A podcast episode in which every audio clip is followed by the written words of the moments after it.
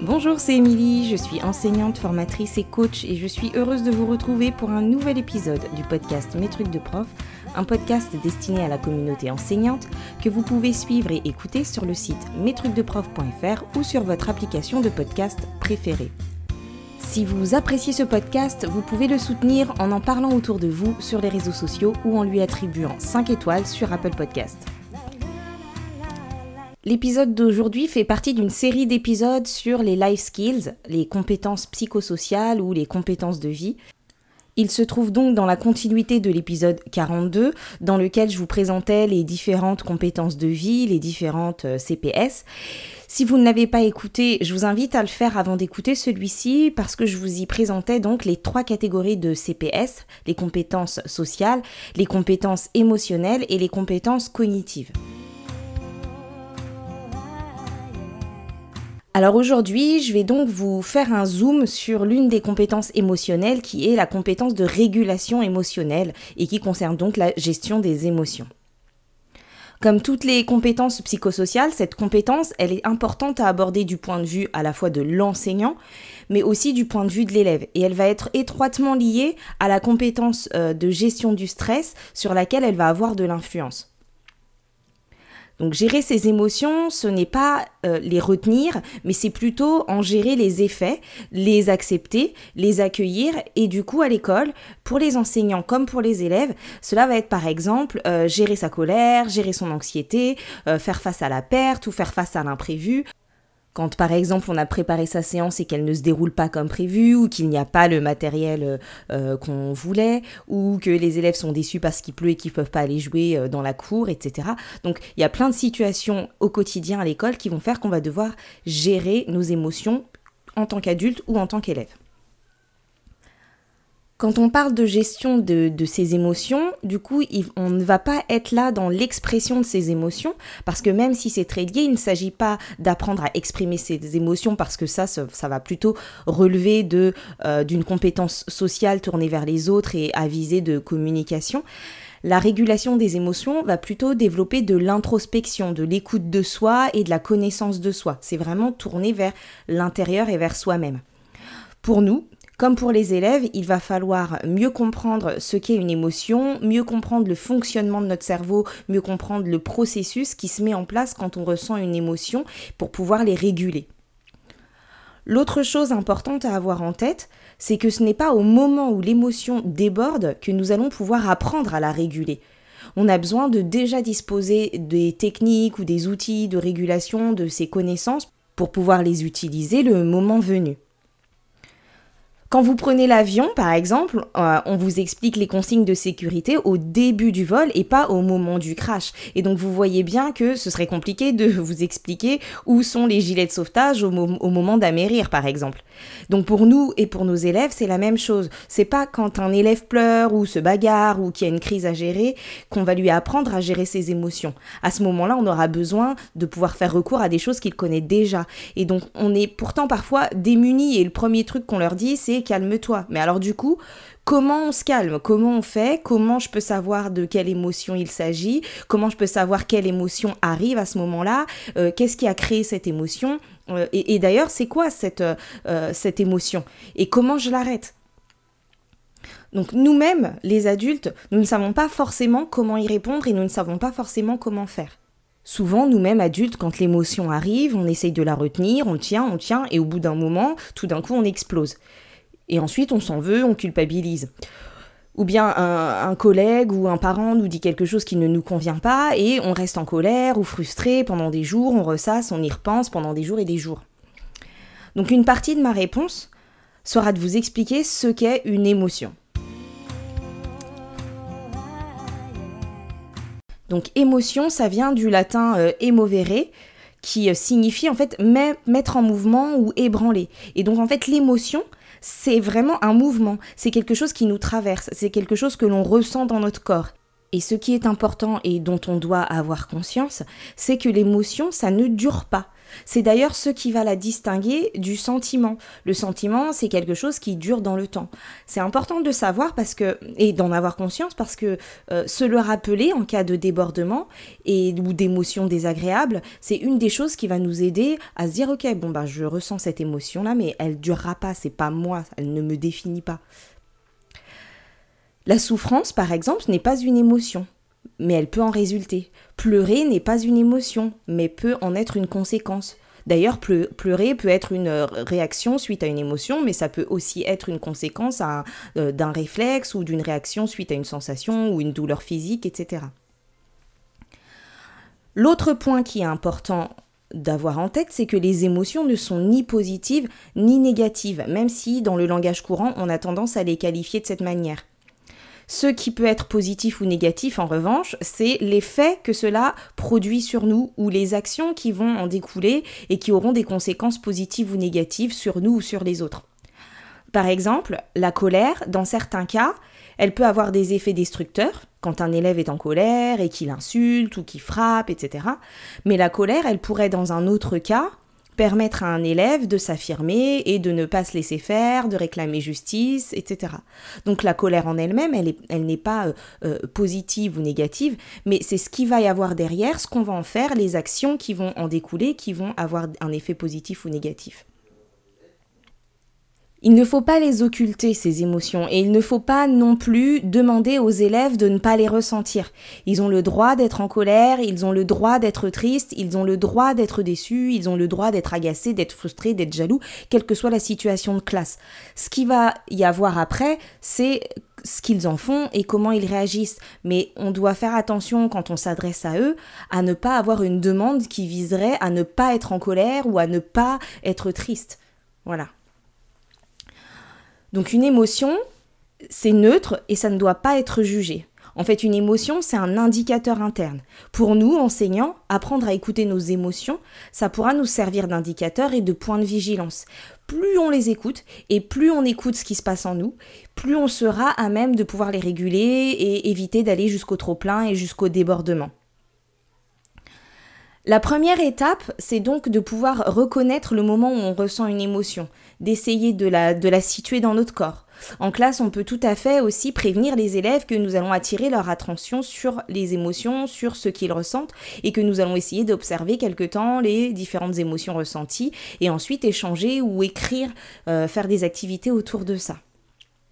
Donc c'est important de travailler l'émotion de l'intérieur parce que parfois on va le travail sur les émotions, c'est souvent quelque chose qui est traité dans un aspect communicationnel et on en aura besoin euh, quand on travaillera sur les compétences sociales et communicationnelles.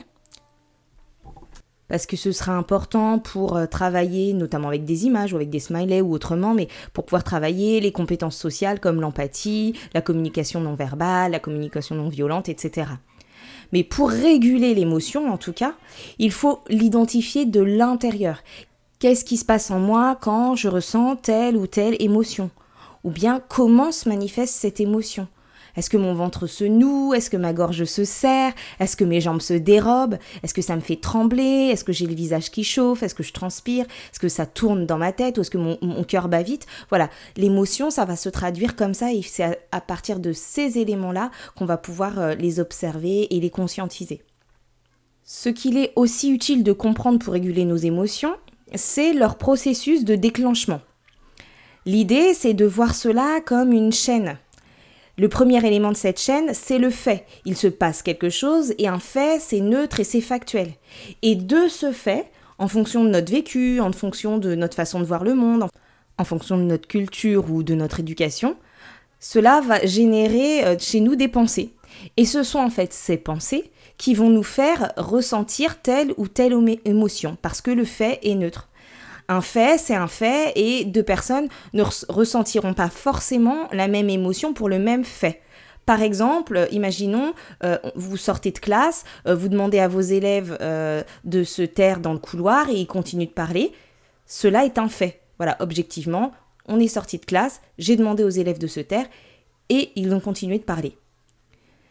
Ce n'est ni bien ni mauvais, c'est un simple constat. Et en fait, en fonction de qui je suis, de ce que j'ai en tête, de comment je vois les choses, je peux penser premièrement, ah ben c'est normal, on vient de passer deux heures en classe et ils ont envie de parler. Et donc là, je vais ressentir une émotion qui va être du champ de, l'acceptation.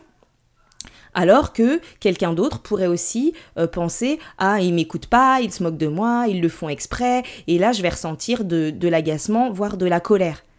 Ou alors quelqu'un d'autre pourrait encore penser euh, je fais pas bien mon travail, euh, qu'est-ce qu'on va penser de moi, il m'écoute pas, ça veut dire que je sais pas me faire respecter, etc., etc., et ressentir de la culpabilité. Et donc l'apprentissage le plus important de cet épisode, et peut-être celui-là, c'est que les émotions, elles sont générées par nos pensées. Et si je veux pouvoir réguler mes émotions en tant qu'enseignant, déjà, il va falloir que j'identifie les pensées, qui sont parfois euh, très fulgurantes, hein, euh, qui vont me faire ressentir ces émotions. Et accepter l'idée que personne n'est responsable de l'émotion que je ressens, mais c'est la pensée que j'ai qui déclenche l'émotion. Parce que pour la même situation, différents enseignants ne ressentiront pas la même émotion et du coup n'auront pas forcément les mêmes réponses derrière. Du coup, ce n'est pas l'élève ou ce qu'il fait qui crée mon émotion, même si lui, il est responsable de ses propres agissements, mais ce n'est pas lui qui crée mon émotion. C'est ce que j'ai pensé au sujet de son attitude ou de son, comportement. De la même manière, c'est pas mon collègue ou euh, ma direction qui crée euh, telle ou telle émotion euh, chez moi, c'est ce que je pense de la situation. Et ce qu'il se passe, si on continue la chaîne, c'est que l'émotion, que je ressens, elle va générer à son tour une action ou une non-action qui aura elle-même à son tour un résultat. Et en fait, ce résultat, il va toujours venir confirmer la pensée qu'on a eue au départ. Donc si je reprends l'exemple de tout à l'heure où vous sortez de classe, vous demandez aux élèves de, se taire et ils ne se taisent pas, si vous pensez par exemple que c'est pas grave, c'est normal, euh, on vient de passer deux heures en classe, derrière avec cette, cette émotion d'acceptation que, que, ça va générer, vous allez peut-être du coup avoir une action euh, qui va faire en sorte que bon allez, on y va, je sais que vous êtes pressé, euh, ne, ne, ne, perdons pas de temps et descendre assez rapidement en récréation. Et donc derrière, le résultat c'est que vous serez vite dans la cour et que l'histoire sera vite passée et que ça confirmera donc le fait que oui, ben, ils avaient besoin de sortir. Alors que si derrière ça, vous, vous vous dites il ne m'écoute pas, c'est toujours pareil, euh, de toute façon, quoi que je dise, il ne m'écoute pas. Derrière, vous allez peut-être avoir une réaction euh, d'énervement, euh, vous allez peut-être leur crier davantage dessus, perdre du temps et voir le moindre élève qui ne respecte pas la consigne, attendre, perdre 10 minutes à essayer d'instaurer une certaine autorité. Et au final, vous en ressortirez complètement fâché, agacé, vous aurez perdu la moitié de votre récréation. Et l'idée que vous aurez, c'est que ben voilà, j'avais raison, de toute façon, quoi qu'on fasse, il n'écoute rien. Donc quand je vous disais tout à l'heure que l'émotion elle peut aussi servir d'indicateur, eh bien elle va aussi être la clé pour essayer peut-être de ralentir et de pouvoir identifier la pensée.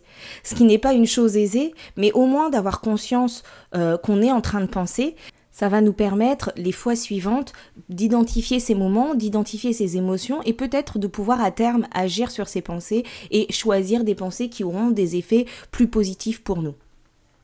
Quand on est en colère ou quand un élève est en colère, il est dans un cercle de pensée et il rumine, enfin on rumine, on pense, euh, on entretient nos pensées génératrices de colère, etc. Et, pour en sortir, et eh ben, ou pour aider les élèves à en sortir, on peut aider les élèves à penser autrement ou à penser à autre chose. Et pour nous, adultes, réfléchir à ce que ça produit chez nous et qu'est-ce qu'on voudrait pouvoir ressentir à la place. Donc pour travailler sur ça en classe, on pourra travailler à partir de différentes situations vécues par exemple et imaginer différents scénarios avec les élèves. Euh, exemple, ben, quand Laurie te prend ton stylo euh, sans te demander, qu'est-ce que tu te dis à ce moment-là, euh, qu'est-ce que tu ressens et décrypter voilà les faits, décrypter les pensées qu'on a, tout décomposer en fait pour que les élèves prennent conscience de, du fonctionnement de cette chaîne de l'émotion. Donc on va réfléchir aux différentes pensées que l'on peut avoir dans cette situation et voir les effets que cela peut produire en suivant la chaîne des émotions.